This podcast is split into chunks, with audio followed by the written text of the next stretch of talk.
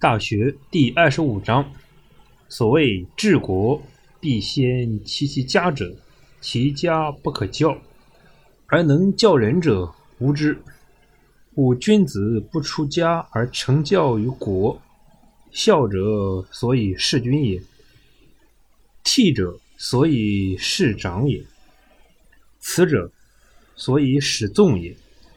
康好曰：“如保赤子。”心诚求之，虽不重，不远矣。未有学养子而后嫁者也。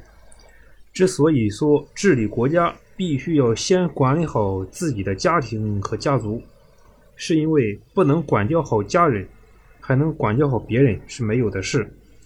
所以，有修养的人在家里就受到了治国理家方面的教育，对父母的孝顺可以用于。侍奉君主，对兄长的恭敬可以用于侍奉长官；对子女的慈爱可以用于统治民众。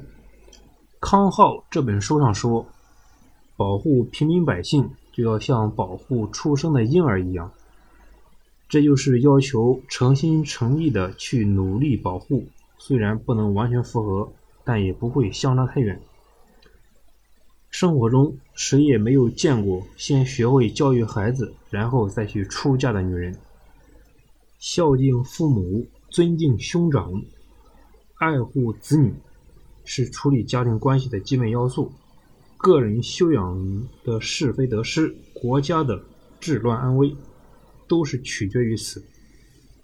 人生是有限的，并不是每个人都能在有限的人生完成宏旧的伟业。